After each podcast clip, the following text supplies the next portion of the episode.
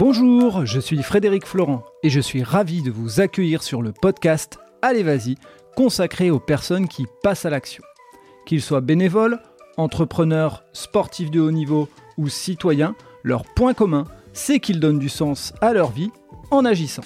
Aujourd'hui, je reçois Victor Samnik, ancien joueur professionnel de basket, ayant fait ses études à l'université de Georgetown, puis de retour en France, qui a connu deux titres de champion de France avec Nancy. Dans cet épisode, Victor nous explique comment il a découvert le basket au Cameroun et la manière dont son caractère s'est forgé dans les épreuves. Il nous partage comment il a été repéré par des recruteurs américains. Enfin, il revient avec nous sur sa carrière de basketteur professionnel et sur ses activités aujourd'hui qu'il est à la retraite sportive. Je vous invite à découvrir cet épisode où Victor vous partage son enthousiasme et sa passion pour le basket et comment il veut aujourd'hui transmettre tout cela. Très bonne écoute à vous. Et eh bien donc on est sur le podcast avec Victor Samnik. Bonjour Victor. Bonjour Frédéric. Alors, je reçois Victor Samnik. Alors, pour les non-basketteurs, euh, le nom de Victor Samnik ne dit pas grand-chose, mais pour les basketteurs, euh, forcément, ça éveille quelque chose, puisque Victor a été champion de France avec Nancy en 2008 et 2011. Il a euh, également fait ses études à l'université de Georgetown dans, à Washington, D.C., à la capitale université qui est connue pour avoir accueilli notamment Alan Iverson et aussi Patrick Ewing, un ancien joueur de la Dream Team. Donc, moi, c'est un vrai honneur en tant que passionné de basket euh, de pouvoir passer la parole à Victor. Et euh, Victor, est-ce que tu pourrais euh, me parler de ce qui t'a amené au basket? Déjà encore merci d'avoir pensé à moi. On oublie en fait en général, j'oublie souvent ce que j'ai fait. Qu'est-ce qui m'a amené à jouer au basket? En fait, je suis ici d'une famille de basketteurs. En fait, mon père il a joué au basket au Cameroun. Il était aussi président de la fédération de basket. Euh, donc, j'ai grandi en jouant au basket dans, dans la cour familiale. Et euh, qu'est-ce qui m'a vraiment amené au basket? C'était euh, en sixième, en premier échec scolaire. D'accord. Parce qu'en fait, voilà, j'ai trois grands frères, dont en, fait au Cameroun, les, grands ils jouent pas avec les petits. Je pense que c'est partout comme ça. oui, partout. c'est partout comme ça. Donc mes frères quand ils jouaient, moi je regardais juste. En, en fait, c'est parti vraiment d'un échec scolaire parce qu'en sixième, euh, en fait, tu découvres un, nouvel environnement. Mhm. Et euh, j'avais du mal à, déjà, un, me faire des amis. J'étais très timide. Mhm. Euh, je suis le genre de personne, j'ai besoin d'être stimulé pour, pour faire les choses. Il faut que ça m'intéresse. Donc, je pense qu'au niveau pédagogique, les professeurs n'étaient pas. En fait, c'est parce que les salles de classe, en fait, c'est des classes de 50, 60, 60 élèves. Donc, soit ils n'ont pas fait le temps pour se concentrer sur les élèves. Mais voilà, j'ai redoublé la sixième. Et en redoublant la sixième, en fait, tu te rends compte que le peu d'amis que tu t'es créé ne te parlent plus. L'été, tu as un vide total avec la honte autour, voilà, redoublant, l'échec. J'ai envie de passer les détails, mais je pense que ceux qui ont déjà redoublé une classe le comprennent un peu. Et donc, l'année d'après, en fait, tu, traînes tout l'été la honte familiale au niveau scolaire, au niveau de l'environnement. Et puis, euh, l'année d'après, quand je reviens, ceux qui rentrent à l'école en sixième, ils me voient comme le vieillard, le redoublant. Mes potes que je m'étais créé, voilà, ils ne me parlent plus parce qu'eux, ils sont maintenant en cinquième. Donc, en fait, euh, le basket m'a permis d'extérioriser toute cette frustration et cette incompréhension de ce nouveau monde. D'accord, donc c'était une manière pour toi de, euh, de, montrer une réussite sur autre chose que, que l'école? Non, je, pense pas, je ne pensais pas du tout réussite. D'accord. Je pensais plutôt lien, lien, lien D'accord, Exister euh, dans une communauté. Euh, se sentir, voilà, en fait, et on commençait à jouer, et j'ai, voilà, je, je, me défoulais sur euh, pause scolaire, tu vois. Ouais. Donc, on a commencé à faire l'interclasse et ma classe de sixième battait les premières secondes terminales. Waouh! Parce que je me défiais, voilà, j'étais déchaîné en fait. en fait, ce que ça a créé, je me suis rendu compte que tous ceux qui ne me parlaient pas ont commencé à se rapprocher de moi. Être des amis, garçons, filles, professeurs, tout le monde venait là où je jouais. Et en fait, mon collège, je jouais même pas dans l'équipe du collège, et, mais le collège, était inscrit au championnat national junior. OK? Et du, en fait, le fait de pouvoir m'exprimer comme ça, me extérioriser, montrer qui j'étais, m'a permis en fait de, de, me révéler déjà un peu à moi-même par rapport à ce mhm. que je pouvais faire. J'ai eu des amis en fait. J'ai eu des amis, j'ai eu de l'attention, mais je pense pas que l'objectif c'était avoir de l'attention en fait. Mhm. C'était de dans une forme de cohésion au niveau, euh, en, fait, se faire des amis. Tu étais plutôt grand euh, déjà en sixième? Oui, oui, j'étais déjà grand, donc voilà. D'accord. Je t'en passe, je t'en passe les blagues. Euh, en fait, au Cameroun, il y a une cigarette, ça s'appelle LNB. D'accord. il m'appelait long et bête. Ah, merci les enfants. C'est quand, LNB, il s'agit en fait, ça en fait, c'était LNB un, normal et c'était aussi, il y avait aussi une, c'était aussi menthol. Donc on m'appelait menthol. oh là là là. menthol, chemin de fer. Oh, le je t'en passe genre, je passe les insultes. Et, et c'est euh, euh, ces blagues, entre guillemets, mais qui font mal quand on est enfant, euh, tu t'en servais, tu t'en servais pour, pour essayer d'être encore meilleur? Mais je pense que je m'en servais parce que je pense que les gens ne me voyaient pas pour qui j'étais. Mm-hmm. Et j'avais ce besoin personnel de... Parce que je savais qu'intérieurement, j'avais quelque chose à offrir. Ok. Tu vois, je pense pour moi, c'était plus ça déjà que je parlais pas beaucoup, je savais que je pouvais exprimer plein de choses. Et en fait, euh, le basket m'a permis d'extérioriser tout ça, d'aller dans cette découverte de moi-même, en fait. Et je t'assure, j'étais là, ça a créé, ça va créer une vague autour de moi. Tout le monde voulait un bout de Victor. À ce point-là, c'est impressionnant. quand je dis à ce point-là, et en fait, je, euh, championnat, je commence le championnat, toute la ville vient me voir jouer. Wow toute la ville vient me voir jouer. Un an, deux ans après, euh, on me surclasse. On me fait jouer dans le championnat senior. Toute la ville vient me voir jouer parce que les gars se disent qu'on va me tuer. Parce que au Cameroun, en fait, le championnat senior, c'est des darons, c'est les mecs de 40 ans. C'est en fait, des, des, hommes mûrs et très durs. tu vois, et en fait, je, mon premier match, je me fais débattre la mâchoire. Wow. Mais je ah fais un match phénoménal, la mâchoire déboîtée.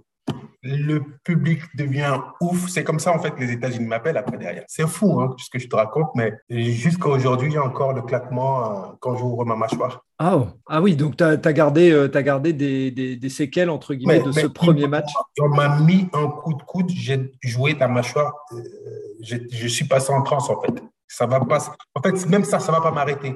En fait, c'est, en fait, c'est les épreuves qui m'ont permis de, de, de, de, me surpasser, que ce soit par rapport à mon expression individuelle et aussi euh, passer au-delà de l'intimidation physique. Mm-hmm. Tu vois? Donc moi, dans mon esprit, en fait, c'était euh, euh, s'ils me mettent des coups, ça veut dire que je suis fort. D'accord. Ça veut dire que je représente une menace, que des gars aussi mûrs, aussi euh, des joueurs professionnels, pour moi, hein, aient besoin d'en venir au physique pour me stopper, ça veut dire qu'il y a quelque chose. tu, vois ce que je veux dire? Et c'est ce qui explique, alors, euh, parce que moi, j'ai comme image, et on y reviendra dessus, mais euh, de toi comme un battant, enfin, je veux dire, on voyait des matchs, on avait l'impression que la balle était entre guillemets perdue et autres, et on voyait que tu étais toujours, il y avait une intensité, et donc c'est ce qui, enfin, ce qui vient de ta jeunesse, entre guillemets, de ces matchs fondateurs. Exactement, mais ça vient, du, d'un contexte culturel aussi. Mhm. Au Cameroun, en fait, les jeunes n'ont pas, ou en Afrique en général, les jeunes n'ont pas euh, de divertissement, ils n'ont pas, des, ils n'ont pas des jeux vidéo. En fait, quand tu trouves quelque chose que tu aimes, tu y vas à fond. Le simple exemple que je vais te donner, dans mon quartier, à Bonabéré au Cameroun, il y avait un ballon de basket pour tout le quartier. OK, donc quand celui, on suppliait celui qui avait la balle pour pouvoir jouer.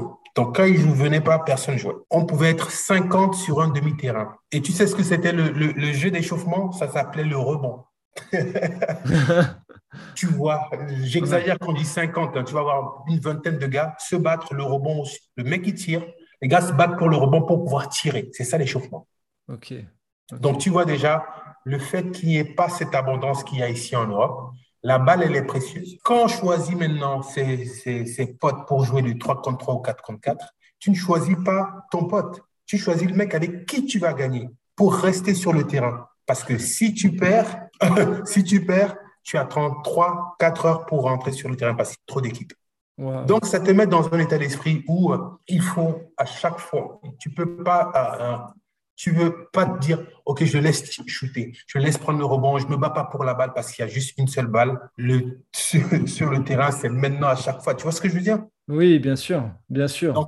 en fait, c'est ça, en fait. C'est le fait, voilà, qui est, qui est ce manque de, d'infrastructures et, et de ballons, en fait, de ballons, juste même des ballons. Ici, les, les gamins, quand ils vont, tu vas dans des, des, des associations, les petits clubs, chaque, ballon prend, chaque gamin prend son ballon, va tirer de son côté. Donc, euh, s'il si, n'a pas envie de jouer, si ce jour-là, euh, il s'est mal réveillé, il, décide de shooter de son, sur le côté au lieu de se battre pour avoir la balle.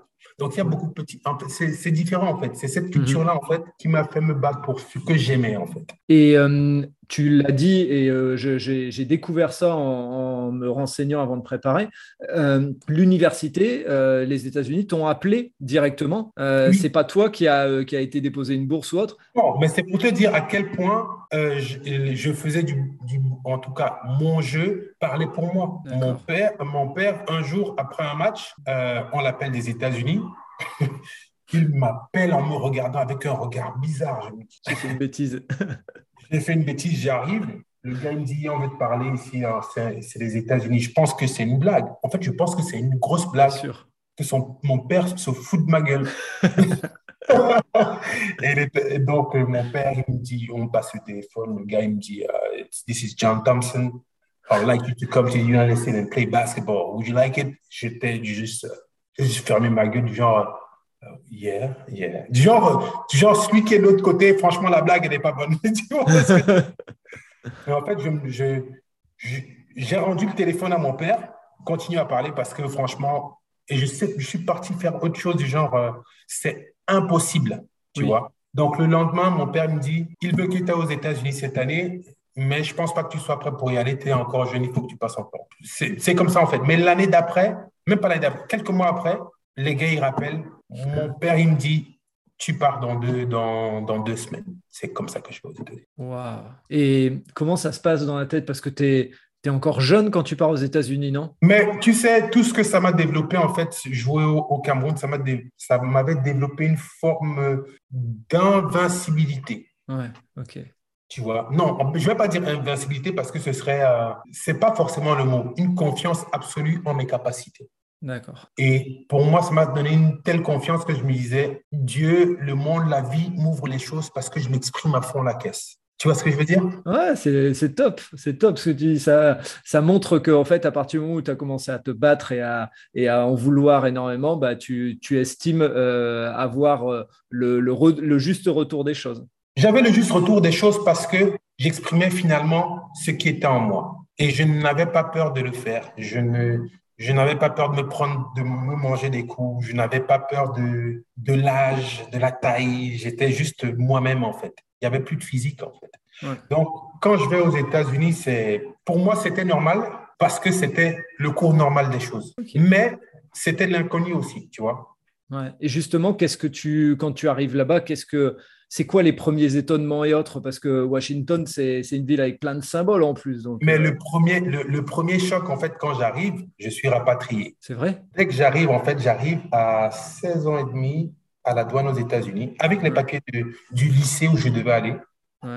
Le papier du proviseur et tout, passeport euh, français, j'ai droit à six mois sur le territoire français, euh, américain sans problème. Mais qu'est-ce qui se passe à la douane? Euh, Le mec, il voit que bon, je parle pas bien anglais. Je lui dis basketball, school. Et le mec, il dit visa, t'as le visa?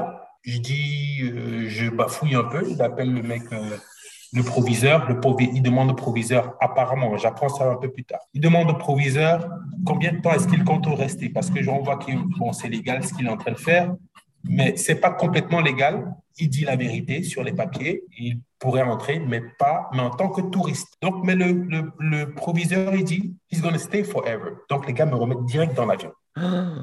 Oh non. Donc, tu, imagines un gamin de 16 ans, le choc.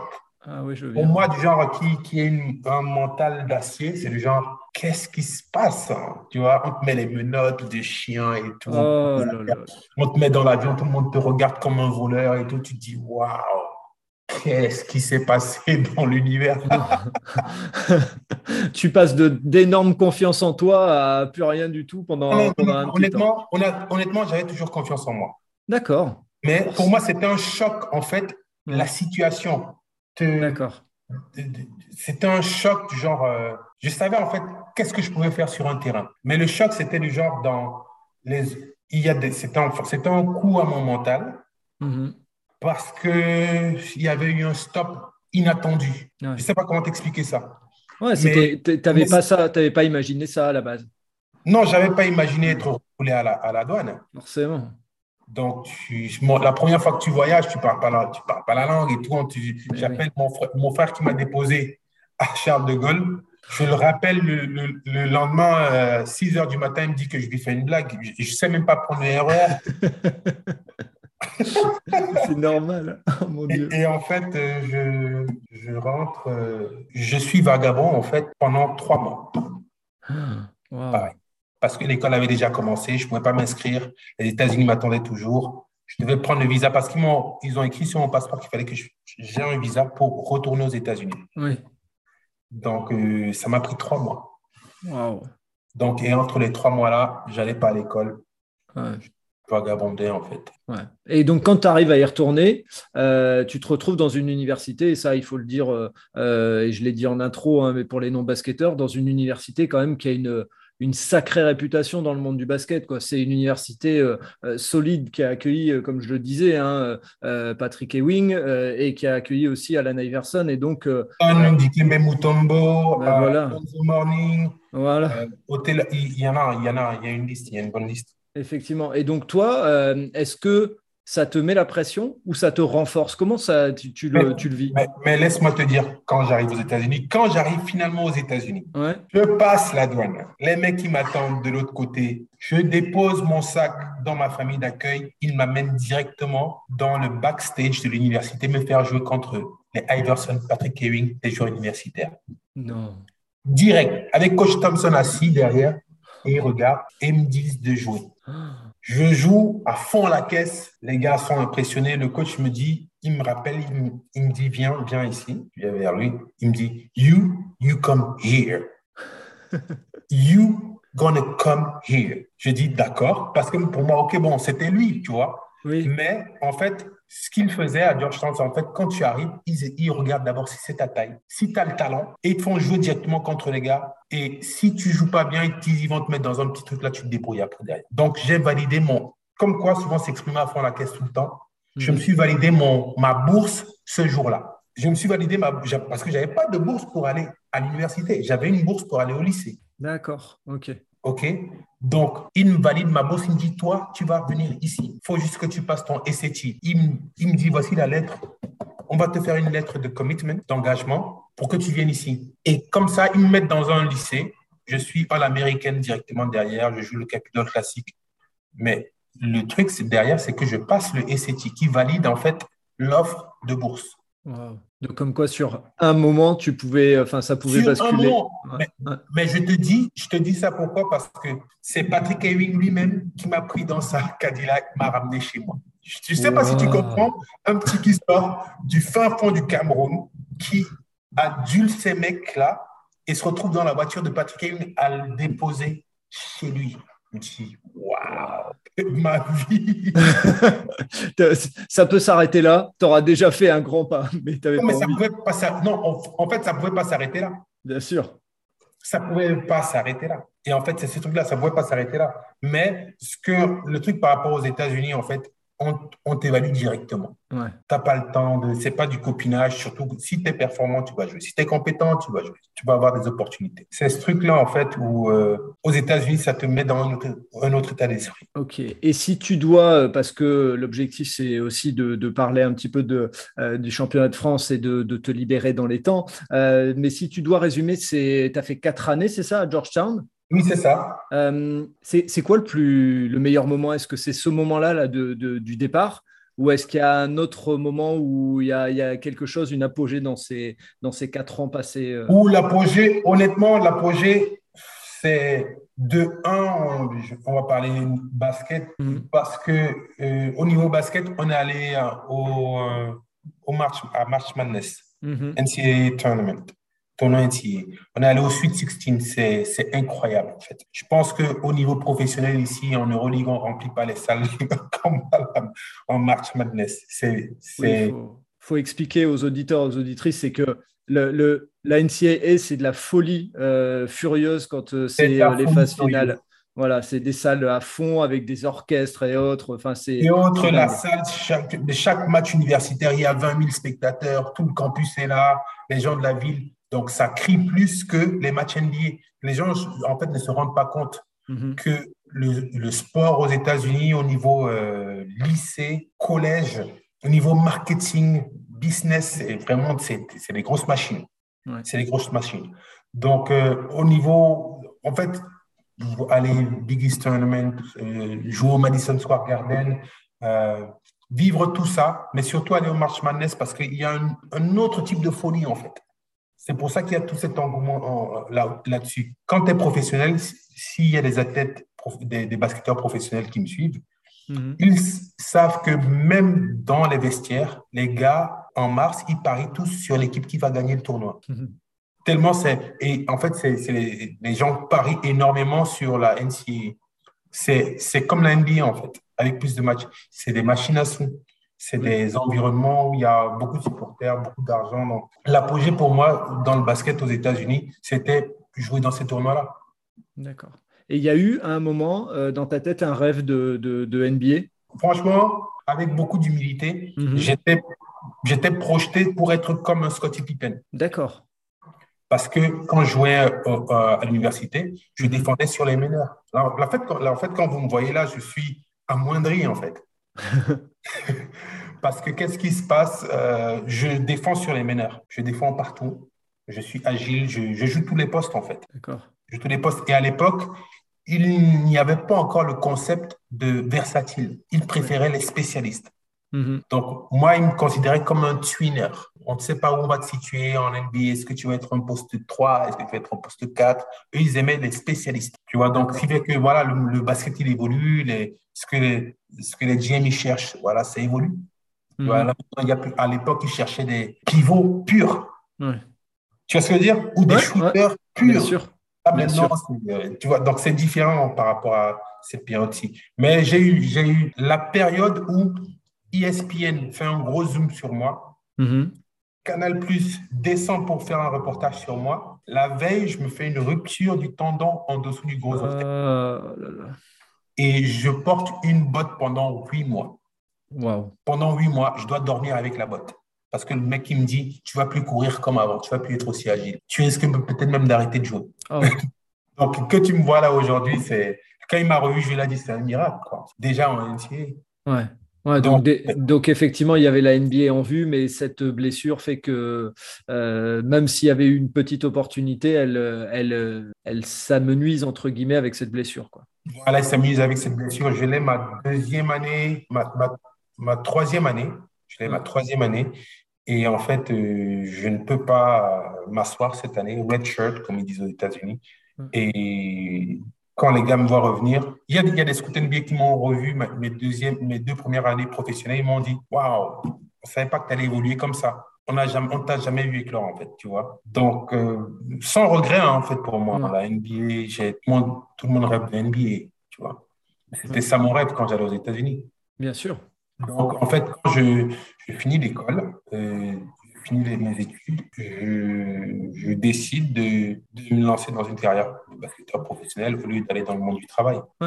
Et donc, c'est là où tu décides de revenir en France? Voilà, c'est là où je décide de revenir en France. En revenant en France, personne ne me connaît et je dois encore, comme d'hab, montrer de quoi je suis capable. D'accord. Et, là, tu démarres à Bourg-en-Bresse, c'est ça le début et là, de ta je démarre à Bourg-en-Bresse, ouais. Je démarre à Bourg-en-Bresse grâce à une opportunité. On me dit, viens, tu fais deux entraînements, il y a un match contre Chalon-sur-Saône. Si c'est concluant, tu as le contrat. Parce que personne ne me connaissait. Et je pète un dunk, la salle commence à crier Victor, Victor, les gars, il m'a fait le contrat. tout de suite, tout de suite, tout de suite, papa, tout de suite. Je te jure. Et c'est comme ça que je commence pro. Oh là là. Comme quoi, même chose. Voilà. Même chose qu'à Georgetown, en fait. Hein, un peu, tu mets de l'énergie, tu fais un dunk et derrière, on te dit. Non, mais j'avais fait un bon match. C'est pas seulement le dunk. Hein, bien sûr, bien sûr, je me Mais en fait, les... en fait, tous ceux qui m'ont vu jouer savent que Vic, il va mouiller le maillot. Tu vois, j'ai toujours été comme ça, en fait. Quand je suis sur le terrain, c'est en même temps, c'est un moment de d'expression, de joie, de liberté, de prise de conscience de qui je suis, en fait, et, qui je peux être. Et c'est toujours ça qui m'a porté, tu vois. Donc, et il y a pas, y a pas, et, comme je viens de loin, il n'y a pas de moment pour que, on, on, on, m'a rarement fait des faveurs. on m'a rarement promis, tu vois, toute ma carrière là, on m'a jamais promis le temps de jeu. Même quand je gagnais, même quand je gagnais j'ai gagné des titres de champion de France, on ramenait des gars à mon poste pour me challenger. Ça, ça fait partie du game, tu vois. Donc, mais je lui montrais à chaque fois que bon, c'est pas grave. Viens jouer avec moi, on va gagner ensemble. Et c'est ce qui fait que moi, euh, en tant que spectateur, j'ai cette image de, euh, de toi. Alors, ça l'était déjà, mais encore plus de battant, puisque, euh, comme tu le dis, à chaque fois, tu étais challengé parce que, bah, parce que tu n'étais pas le peut-être la star ou autre. Et donc, derrière, bah, tu te battais encore plus. Et, et on sait que derrière, tu. C'est pas forcément la star. Mhm. J'ai joué dans, tu sais, dans le basket, souvent, on, souvent, il y a l'aspect du sport. Mhm. Souvent, tu peux être le plus fort de l'équipe, mais ce n'est pas, pas, pas à toi qu'on donne ce flambeau.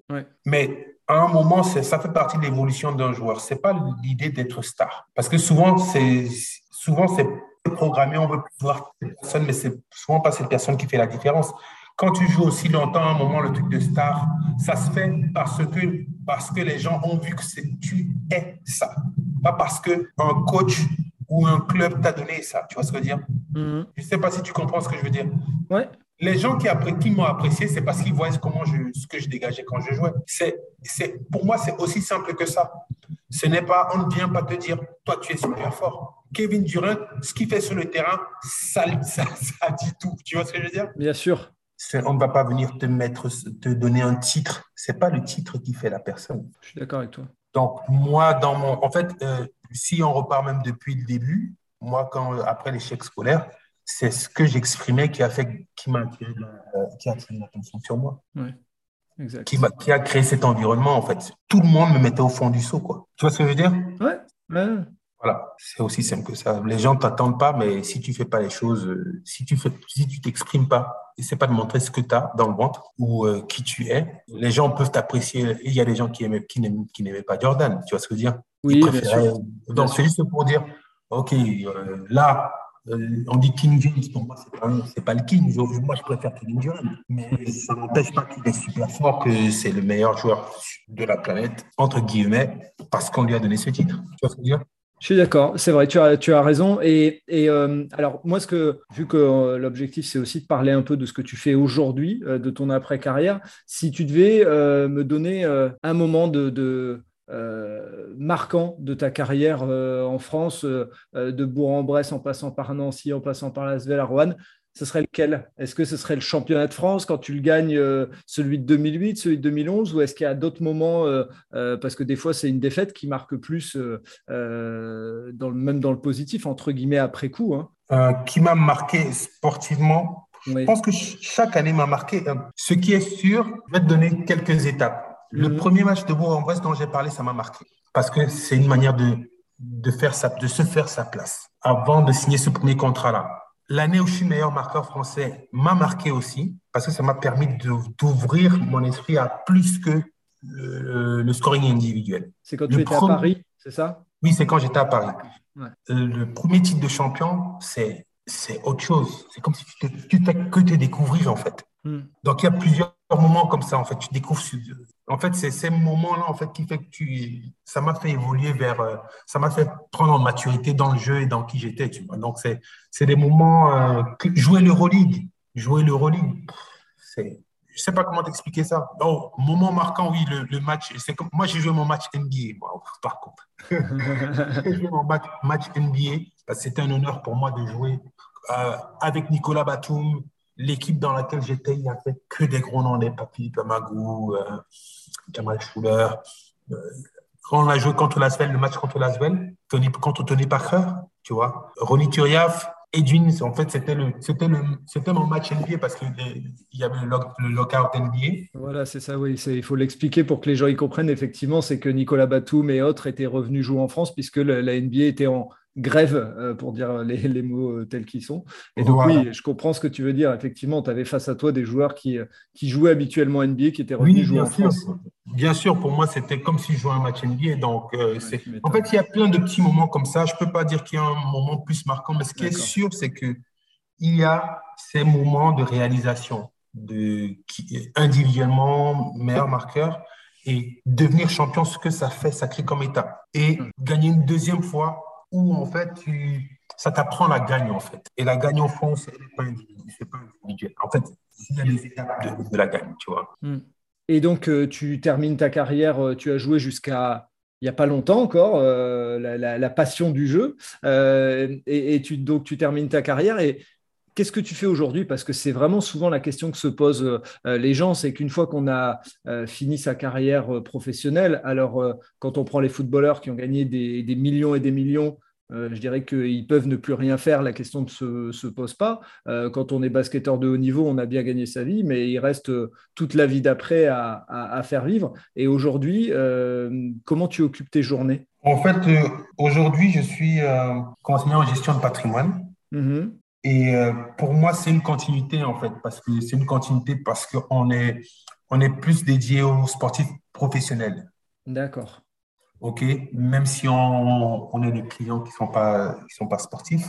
Mais mhm. l'idée pour moi, c'était accompagner sur ces courtes carrières pour pouvoir préparer l'après-carrière. Donc, j'ai toujours été dans la transmission, partager les informations, en fait, partager les expériences.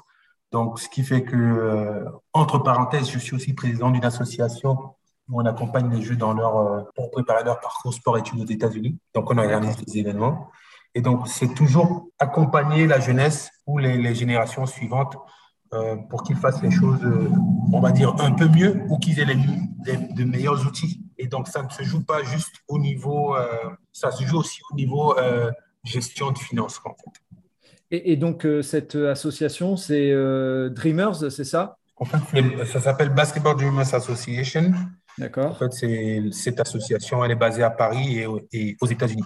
Donc, on, accompagne les jeunes pour leur permettre d'avoir des opportunités sport-études aux États-Unis, sur tous les aspects, basket et, surtout scolaire, parce que je pense que ça, ça ouvre d'autres perspectives, perspectives. Parce qu'il euh, y a beaucoup plus d'opportunités de bourse et je, trouve que les jeunes ici, euh, c'est pas qu'il y, a un manque d'opportunités et ça ne, qui peut être ouvert grâce à l'échange culturel. D'accord. Et donc c'est pour ça que, euh, enfin, la, question, euh, parce que à la limite, je vais, je vais essayer de te laisser répondre plutôt qu'il répondre, mais la question, elle est, qu'est-ce que vous faites pour accompagner les jeunes? C'est quoi, les, si on peut donner une ou deux actions que vous faites pour, pour mettre en avant, pour aider les jeunes?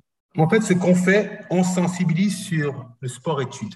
Mm-hmm on sensibilise sur la prise de conscience qu'à travers le sport, à travers le basket, on peut aussi avoir une éducation. Et que ça, tout ne s'arrête pas à 18 ans par un choix. Tu, si, choix, tu es pro ou tu n'es pas pro, il faut choisir un des deux. Parce que moi, ça, en fait, ça fait partie aussi de mon parcours. Euh, j'ai commencé l'université à 19 ans aux États-Unis. Donc, j'ai commencé à jouer professionnel à, à 23 ans avec un, avec un bachelor en business et administration. Donc, ça m'a permis de grandir. C'est pas fini. en fait, pour nous, le message, c'est pas fini à 16, 17 ans si tu n'arrives pas à être pro.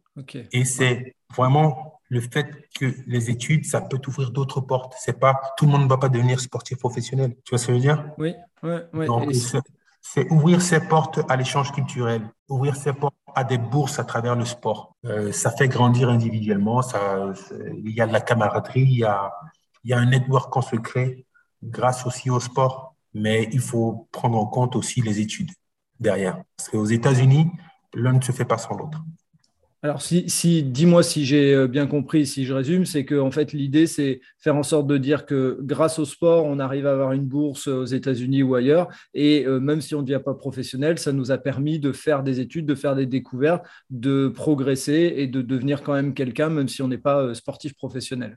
Exactement. C'est ça, d'accord. Et l'idée, en fait, c'est de sensibiliser même au fait qu'en France, c'est possible. Mais déjà, on ouvre ces opportunités-là. C'est des prises de conscience pour les jeunes. Et cette association, c'est toi qui l'as créée ou tu en es devenu président parce qu'on Non, non, je l'ai créée avec euh, un de mes anciens, euh, un des anciens amis à moi qui, aussi, qui a joué en NBA, qui est aussi camerounais. Il s'appelle Bunche Bunche. Ah. Euh, et donc, il le fait avec moi de l'autre côté aussi. Donc, on a une petite équipe de, d'anciens étudiants sportifs qui ont fait les États-Unis pour essayer de passer les bons messages et sensibiliser par, par rapport à la culture américaine sur tous les aspects, que ce soit sportif ou académique. C'est génial. Alors moi, je, trouve ça euh, top le fait de, créer une association et d'être dans la transmission. Euh, juste, euh, et puis après, à la limite, si on n'est plus dans les temps, on, on s'arrêtera là. Mais conseiller en gestion de patrimoine, quand tu disais je m'occupe surtout sportif, c'est que ce que tu veux dire, c'est que tu aides des sportifs qui euh, euh, bah, ont besoin de gérer une après-carrière à investir euh, bien leur argent qu'ils gagnent pendant leur carrière, c'est ça? Oui, bien sûr. En fait, c'est ça, c'est ça le nerf de la guerre. Parce que la plupart ne se découvrent en fait ce monde de, de l'abondance financière trop vite, trop tôt, sans discipline et ne, sachant pas exactement comment euh, gérer ça, en fait. Donc, ce qui fait qu'il y a euh, beaucoup, euh, beaucoup finissent banqueroute. Beaucoup font juste de l'épargne en se disant que quand la carrière va s'arrêter, ils vont s'asseoir dessus, mais pendant combien de temps? Un an, deux ans? Si tu n'as pas fait les bons placements, si tu n'es pas bien informé, si tu es si tu n'as pas eu de mauvais conseillers, si tu n'as pas eu de mésaventures. Donc, euh, c'est, on est beaucoup dans la crainte et on ne sait pas comment investir ça. Donc, il faut préparer d'une certaine façon l'après-carrière. Donc, et nous, en fait, ce qu'on, ce fait, on, est, on, est, on essaie de les discipliner par rapport à la gestion financière déjà, de leur propre euh, compte courant, savoir comment gérer leur argent. Mm-hmm. Euh, et après, savoir faire les placements pour, euh, pour que voilà, ça, fructifie le, temps d'une courte carrière. Ouais. Et donc, tu as euh, dans ton portefeuille, tu as autant des basketteurs que des footballeurs, tout type on de sport? a, on, a, on, a, on, a, des basketteurs, des footballeurs, on, on a du, sport féminin aussi. D'accord, oui. Mhm. On est en, train, en fait, c'est une section qu'on est en train de développer aussi. D'accord. Donc là, on, parle à tout type de, sportifs et de sportives. En fait, l'idée, c'est pas de s'arrêter sur le basket et le foot ou le rugby. Hmm. Donc, c'est vraiment ce qu'on fait, en fait, en fait l'ingénierie patrimoniale. OK, bravo. Bravo. Euh, vu qu'on s'était donné un timing, euh, je ne voudrais pas trop le dépasser. Est-ce qu'il y a quelque chose que euh, tu voulais dire dans le podcast et que tu n'as pas eu l'occasion de dire Et bah, ce serait le, bon moment pour le faire? Ce que j'ai envie de passer comme message, c'est d'être dans l'action. D'être dans l'action, constamment on apprend dans l'action en fait. D'accord, c'est un très bon message. Moi, ça me va très bien parce que c'est euh, la thématique du podcast. Allez, vas-y, c'est de, de, de, dire voilà plutôt que de réfléchir à ce qu'on va faire. Euh, euh, allons-y, agissons. Et c'est pour ça que je mets en avant des profils comme le tien parce que autant le parcours pendant la carrière, avant la carrière, pendant la carrière, mais aussi après, je trouve ça super bien le fait de d'être dans la continuité avec ton activité professionnelle. Et je trouve ça encore plus fort euh, d'être dans le monde associatif, d'avoir créé une association qui aide euh, à être dans la transmission et en plus de faire ça avec euh, un ancien joueur NBA, je trouve ça encore plus valorisant parce que ça permet de dire bah voilà moi j'ai été faire mes études aux États-Unis, il y a un joueur NBA, moi j'ai fait ma carrière en France. Donc il y a une vraie transmission et je trouve ça je trouve en fait c'est ça l'idée, c'est ça l'idée en fait derrière, c'est de vraiment jouer sur sur le vécu, sur ce qui est vrai pour nous, tu vois. Pour moi, c'est vraiment clé de pouvoir euh, parler de, de, cette expérience-là, en fait. Top. Je mettrai les notes, euh, euh, enfin les liens dans les notes du podcast pour que les gens puissent aller voir l'association et puis également, si tu veux, pour ton activité professionnelle, au cas où il y a des jeunes sportifs qui nous écoutent et qui ne savent pas gérer, on mettra tout ça dans les notes du podcast. Bien sûr, bien sûr. En tout cas, Victor, merci beaucoup euh, de m'avoir consacré du temps et d'avoir accepté euh, mon invitation sur le podcast Allez, vas-y. Euh, j'en suis vraiment très, très fier. Ça me replonge dans ma jeunesse où je suivais le championnat de France et, où je voyais ces matchs avec Lasvel, avec Nancy, etc. Et donc, merci d'avoir accepté de, partager sur ta carrière. C'est toujours très riche et ça permet à certaines personnes, même en dehors du sport, de s'inspirer, d'avoir des, des très bons exemples pour comment agir. Je te remercie d'avoir pris le temps de, me considérer. Merci, Victor. À bientôt. Allez, à bientôt. À bientôt.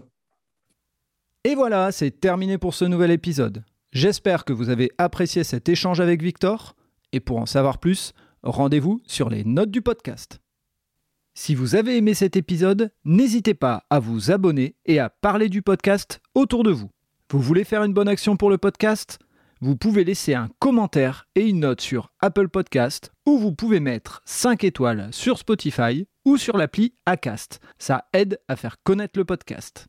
Je vous dis à vendredi pour un prochain épisode d'Allez Vas-y et d'ici là, portez-vous bien.